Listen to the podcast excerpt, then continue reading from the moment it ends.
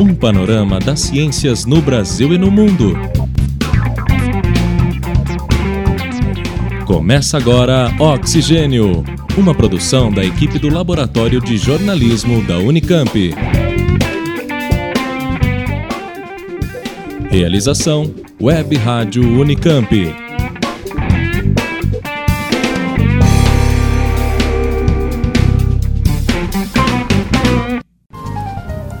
Olá, tudo bem? Este é o programa Oxigênio, edição número 3 de 2015. Hoje a gente tem uma seleção de assuntos bem interessantes, como marketing na ciência, uma pesquisa sobre cuidados paliativos e o marco civil da internet. Na entrevista, a professora Gladys Cagliari, da Unesp, fala sobre os indicadores usados para avaliar a pesquisa em ciências humanas e tem ainda a resenha sobre Cidadão 4, o documentário vencedor do Oscar de 2015. Agora vamos às notícias com as repórteres Kátia Kishi, Carolina Medeiros e Fabiana Silva. Notas de ciência. O Brasil é o maior mercado mundial de agrotóxicos. Por consequência, o brasileiro consome em média mais de 5 litros de veneno por ano. Esses são alguns dados do dossiê, um alerta sobre os impactos dos agrotóxicos na saúde, relançado pela Abrasco, Associação Brasileira de Saúde Coletiva. O livro detalha os principais produtos usados no país e seus danos para o meio ambiente e para a saúde. Uma novidade nessa edição é a crítica ao agronegócio como base para o futuro da agricultura brasileira, além da discussão sobre agroecologia, que respeita os conhecimentos tradicionais entre outras práticas de sustentabilidade. O dossiê tem mais de 600 páginas, rico em ilustrações e gráficos, interessante para pesquisa e também para o ensino. Dê uma olhada no site www.abrasco.org.br.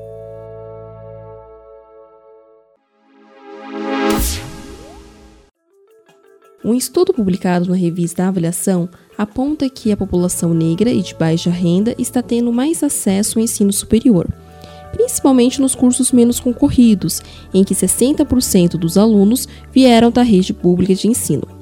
A pesquisa usou dados do questionário socioeconômico do ENAD, o Exame Nacional de Desempenho do Estudante, e comparou alunos dos cursos de medicina, história, odontologia, direito, pedagogia e psicologia das duas últimas décadas. No período analisado, foi possível concluir que as políticas públicas como ProUni, SISU, Viés, Leite Cotas, entre outras iniciativas, impactaram a realidade do ensino superior mas ainda há situações discrepantes. O estudo destaca que um país só tem um sistema de educação de massas quando a taxa de ingresso é de pelo menos 30% de jovens em idade apropriada. Mas no Brasil, os alunos com esse perfil representam apenas 15% do total. Outros resultados apontam que 65% dos alunos dos cursos analisados são brancos, ou seja, 20% a mais do que a composição média da população brasileira. Em relação à renda, todos os cursos analisados possuem mais de 7% de alunos com renda mensal superior a 10 salários mínimos, com exceção do curso de pedagogia. Portanto, o acesso teve mudanças, porém ainda é majoritariamente de elite.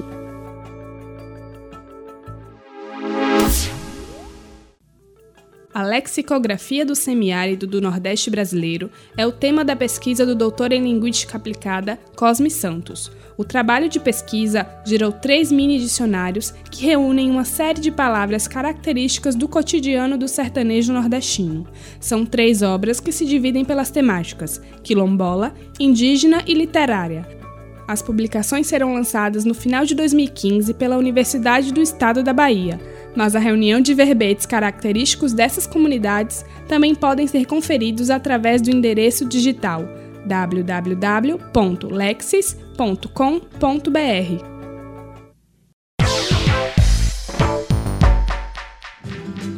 As ferramentas do marketing podem ser usadas para dar visibilidade para temas científicos.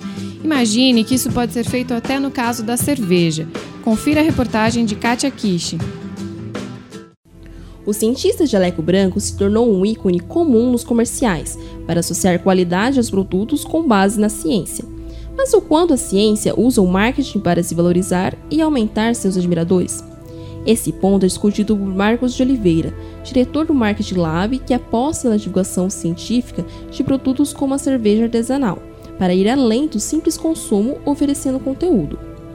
Marcos exemplifica casos em que a ciência se promove com a publicidade, como faz a NASA, agência espacial norte-americana que usa o marketing a seu favor para influenciar a população sobre a importância de suas pesquisas e justificar o alto investimento que a agência recebe. Esse trabalho de imagem é notado no filme Interestelar, dirigido por Christopher Nolan e lançado no ano passado. Apesar de ser uma ficção, o filme conta com a marca da NASA e com argumentos precisos que chamam a atenção do público para a ciência espacial e também para a agência. What are you waiting for? Let's go. Go, go, go, go, go.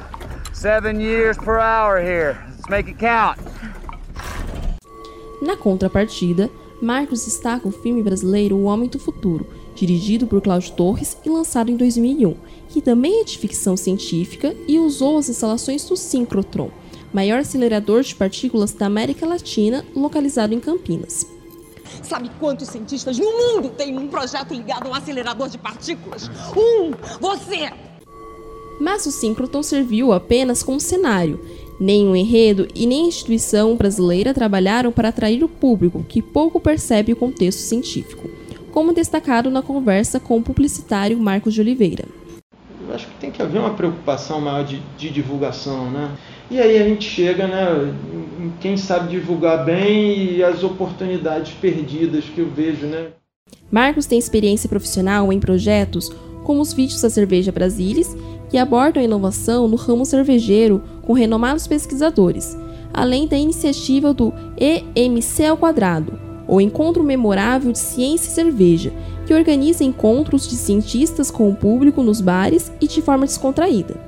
Segundo Marcos, estratégias como essas aproximam a ciência do grande público.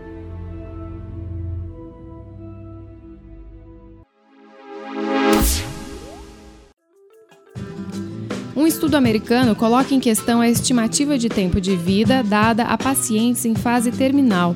O professor Flávio de Sá, da Unicamp, comenta a pesquisa na reportagem de Carolina Medeiros. Um recente artigo publicado nos Estados Unidos aponta que muitos médicos superestimam o tempo de vida de pacientes em fase terminal de doenças como o câncer. O estudo que apontou que 63% dos médicos superestimam esse tempo gerou muita polêmica. Para os pesquisadores responsáveis pelo estudo, uma das razões que justificam essa postura dos médicos pode estar associada à tentativa de fazer com que o paciente aceite melhor o tratamento, na expectativa de uma possível cura. Mas, para o médico e professor de bioética da Faculdade de Ciências Médicas da Unicamp, Flávio de Sá, o motivo é outro falta de preparo por parte dos médicos. Os médicos são ruins, em geral, não aqui no Brasil, não, de diagnosticar terminalidade. Então, o médico não percebe que o cara está morrendo. Ele não sabe fazer esse diagnóstico. Então, ele vai na base do achismo. E ele não usa elementos científicos para estimar a sobrevida do paciente. Ele vai no feeling, entendeu? E aí, como todo mundo do mundo, e o médico ele não é diferente das outras pessoas do mundo, ele quer que o cara viva mais. Ele... Flávio de Sá defendeu ainda que faz parte da cultura do país o desejo de se prolongar a vida, uma vez que quando vemos algum parente ou amigo em situações de risco, pedimos ao médico que faça o que for necessário para que aquela pessoa viva. Porém, o médico alerta para outro problema associado a essa atitude que tipo de vida esse paciente terá? O que, que significa esse tempo a mais? É uma coisa que o paciente queria? É uma coisa que a família, pelo menos, quer? Porque a família às vezes chega e fala assim, doutor, faça pelo meu pai tudo o que for possível. Tudo o que for possível significa manter ele vivo mais uma semana? Ele vai morrer de qualquer jeito. Se eu sei que ele vai morrer, vale a pena eu manter ele vivo entubado, inconsciente, cheio de cano, urinando por um catéter, sem comer, tal. Qual é o sentido de deixar ele assim? O professor destacou ainda que essa ação de superestimar o tempo de vida de um paciente terminal não tem relação com os chamados cuidados paliativos, e sim com a expectativa do médico em fazer algo por aquela pessoa doente. O cara superestima o tempo de vida porque ele acha que ainda tem chance de fazer alguma coisa. Então ele quer que o paciente passe por todos os tratamentos, etc. E tal, né? Acho que isso tem, é muito mais cultural do que científico. Entendeu? Não é que ele superestima porque ele está avaliando errado. Ele está avaliando, na verdade está avaliando errado, mas está avaliando partindo de premissas muito mais culturais do que científicas. Flávio aponta ainda a importância das equipes multidisciplinares para um bom tratamento médico, principalmente no caso de pacientes em fase terminal. O médico sozinho não dá conta do cuidado paliativo. Tem que ter enfermeiro, tem que ter fisioterapeuta, tem que ter nutricionista, tem que ter psicólogo, entendeu? Tem que ser uma equipe de cuidado paliativo. Tanto que a gente nem fala em medicina paliativa, isso é um termo errado. Cuidado paliativo é necessariamente multiprofissional. Por fim, o médico defende que o estudo na área da medicina paliativa ainda é muito recente.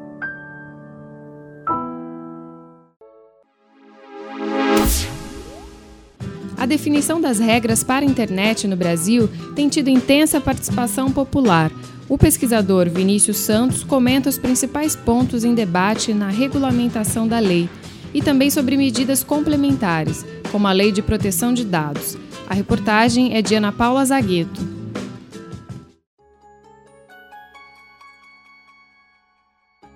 O Marco Civil da Internet, lei que estabeleceu os princípios e diretrizes para o funcionamento da internet no país, completou um ano em abril e agora está em fase de regulamentação.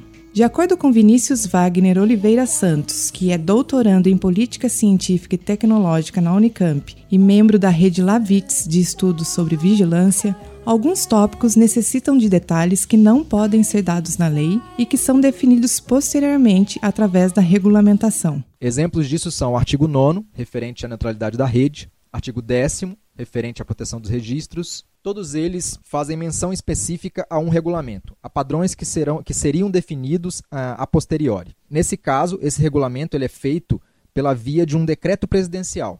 As exceções à neutralidade da rede, por exemplo, elas vão ser detalhadas, delimitadas por esse decreto presidencial. A aprovação do Marco Civil teve o envolvimento da sociedade desde as primeiras discussões até a tramitação no Congresso. Da mesma forma, a etapa que regula a lei conta também com a participação pública. Entre janeiro e abril, cidadãos e entidades puderam opinar na consulta pública aberta pelo Ministério da Justiça. Foram feitos mais de mil comentários sobre os diversos tópicos do regulamento. A neutralidade da rede foi um dos temas de maior debate. A neutralidade da rede, de fato, é um tópico polêmico. Sempre foi ao longo de todo o processo do Marco Civil. A garantia do princípio da neutralidade da rede, ela é importante por conta de o usuário ter garantido de que quando ele contratar um pacote de internet junto a algum provedor de conexão, ele vai ter acesso a toda a internet, não apenas a partes específicas da internet, não apenas a serviços específicos. Ou seja, um contrato de acesso à internet deve dar acesso a toda a internet ao usuário. Outro debate importante que acontece no momento é sobre o anteprojeto de lei de proteção de dados, que está com consulta pública aberta no site do Ministério da Justiça até o dia 5 de julho.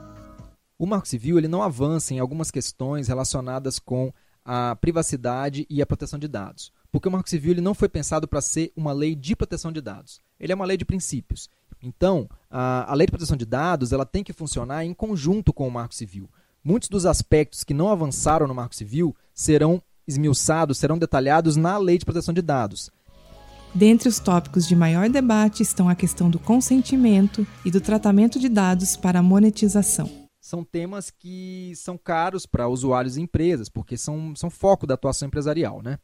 Por exemplo, o que ficar estabelecido na lei sobre a questão do consentimento pode ter impacto direto na forma como essas grandes empresas provedoras de conteúdo e de serviços formulam e põem em prática os famigerados termos e condições de uso. Esses termos e condições de uso eles são dispositivos legais que são muito pouco lidos hoje. E, em geral, eles são altamente abusivos do ponto de vista do usuário. Sendo que, em diversos casos, é como se a gente assinasse um cheque em branco para, para as empresas usarem nossos dados da maneira como bem entenderem. Arquivo da Ciência.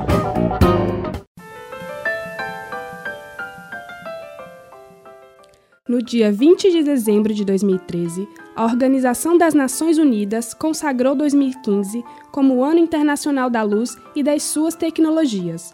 A iniciativa tem como objetivo destacar a importância das tecnologias associadas à luz no desenvolvimento sustentável e na solução de problemas globais. Para esse ano de comemoração, muitas atividades estão programadas, entre elas a Semana Nacional de Ciência e Tecnologia, que acontecerá entre os dias 19 e 25 de outubro e que terá como tema Luz, Ciência e Vida. Este ano marca também o milésimo aniversário de Kitab al-Manazir, obra em sete volumes do cientista árabe Ibn al-Haydan, conhecido como Al-Hazen. No livro, Al-Hazen apresenta suas teorias de luz e da visão, relatando experimentos realizados na formação da imagem em uma tenda escura a partir da luz que penetrava por um pequeno orifício. Ele comparou o fenômeno com a anatomia do olho, especulando sobre seu funcionamento. Graças a isso, o cientista é conhecido como pai da ótica moderna, da oftalmologia, da física experimental e da metodologia científica.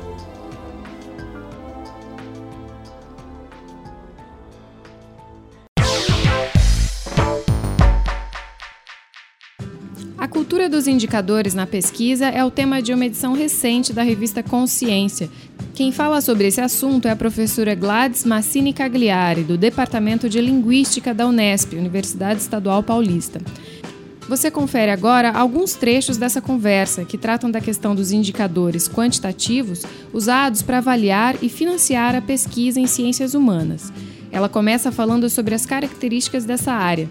Com relação aos periódicos, o que se olha mais é qual é a maneira, não é como, a, como os artigos que são publicados são submetidos e são avaliados. Aí olha corpo editorial, se a revista é disponível online também, além de só impressa, em que bases de dados ela está indexada e tudo mais. Mas o que é mais importante com as ciências humanas é que talvez a nossa melhor produção não seja veiculada nas revistas. Em algumas áreas, eu acho até que isso pode acontecer, como psicologia, que é bastante próxima da área de, de saúde, né? E é, em outras áreas, é, como arquitetura, economia, economia, mas nas áreas assim, de ciências humanas, como a, a área da qual eu venho, que é a letras, né?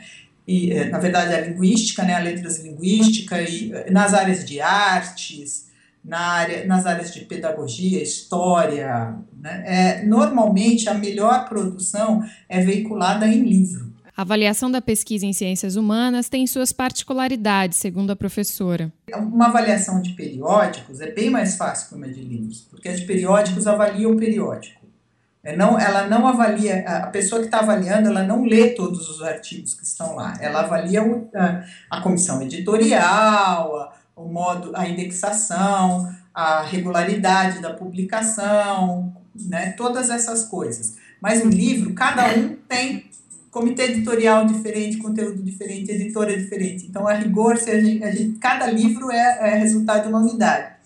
E se a gente desse conta, se fosse, se não tivéssemos esse lançamento de periódicos todos os anos, como tem acontecido, de novos periódicos, e pode chegar um tempo que a avaliação dos periódicos ela termina ou pelo menos diminui muito a demanda, porque no momento que os, que os periódicos são todos avaliados, a única tarefa que teríamos para fazer é a reavaliação, se algum melhorou, se é a realocação dentro dos parâmetros de avaliação.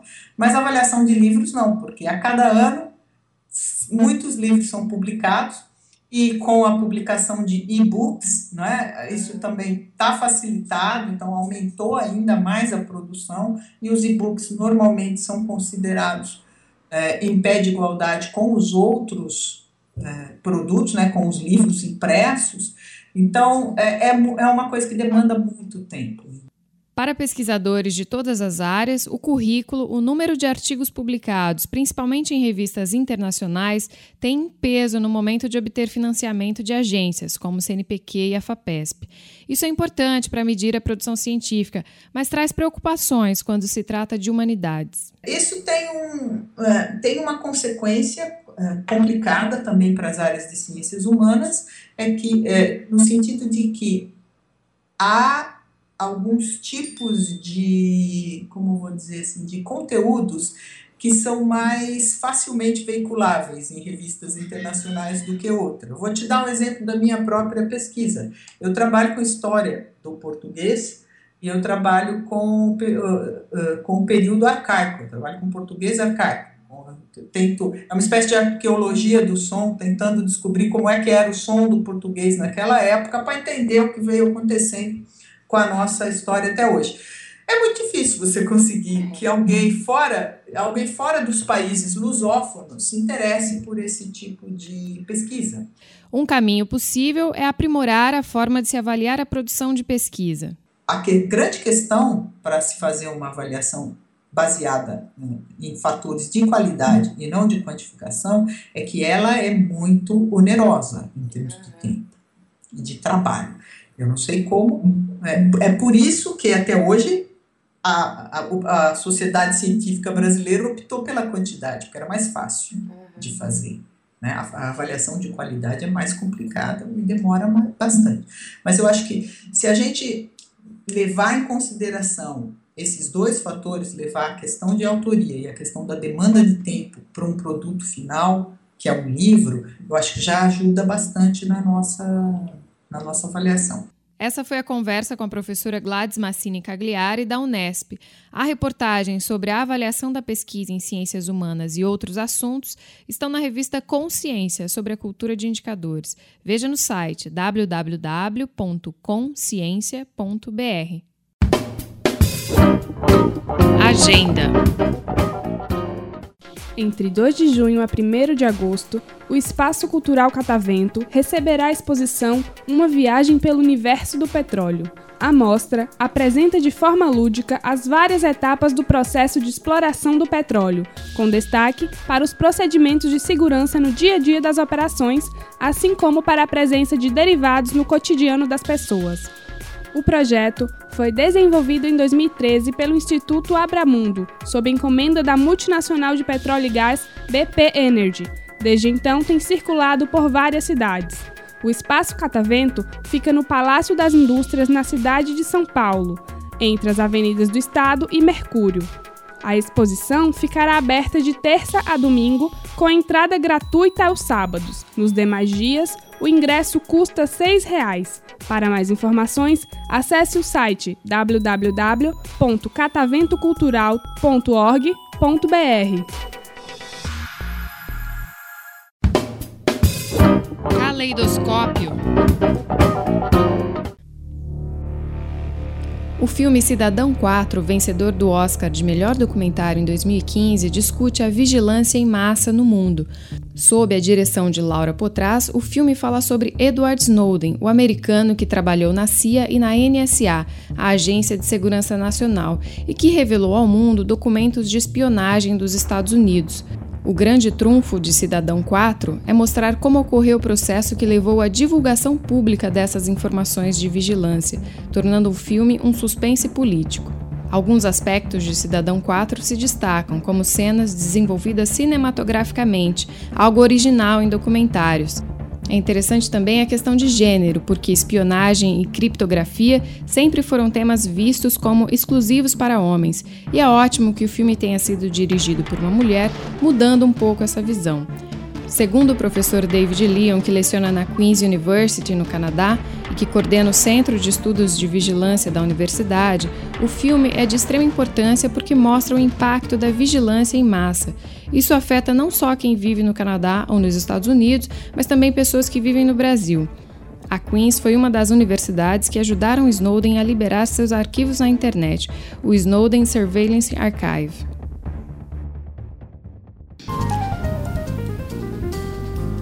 A gente fica por aqui, mas na nossa página no Facebook e no Twitter tem mais novidades.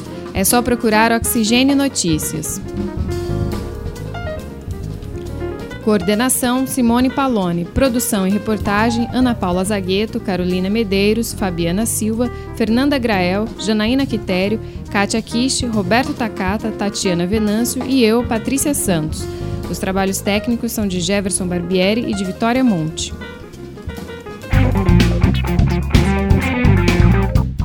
Termina agora o programa Oxigênio uma produção da equipe do Laboratório de Jornalismo da Unicamp. Realização Web Rádio Unicamp.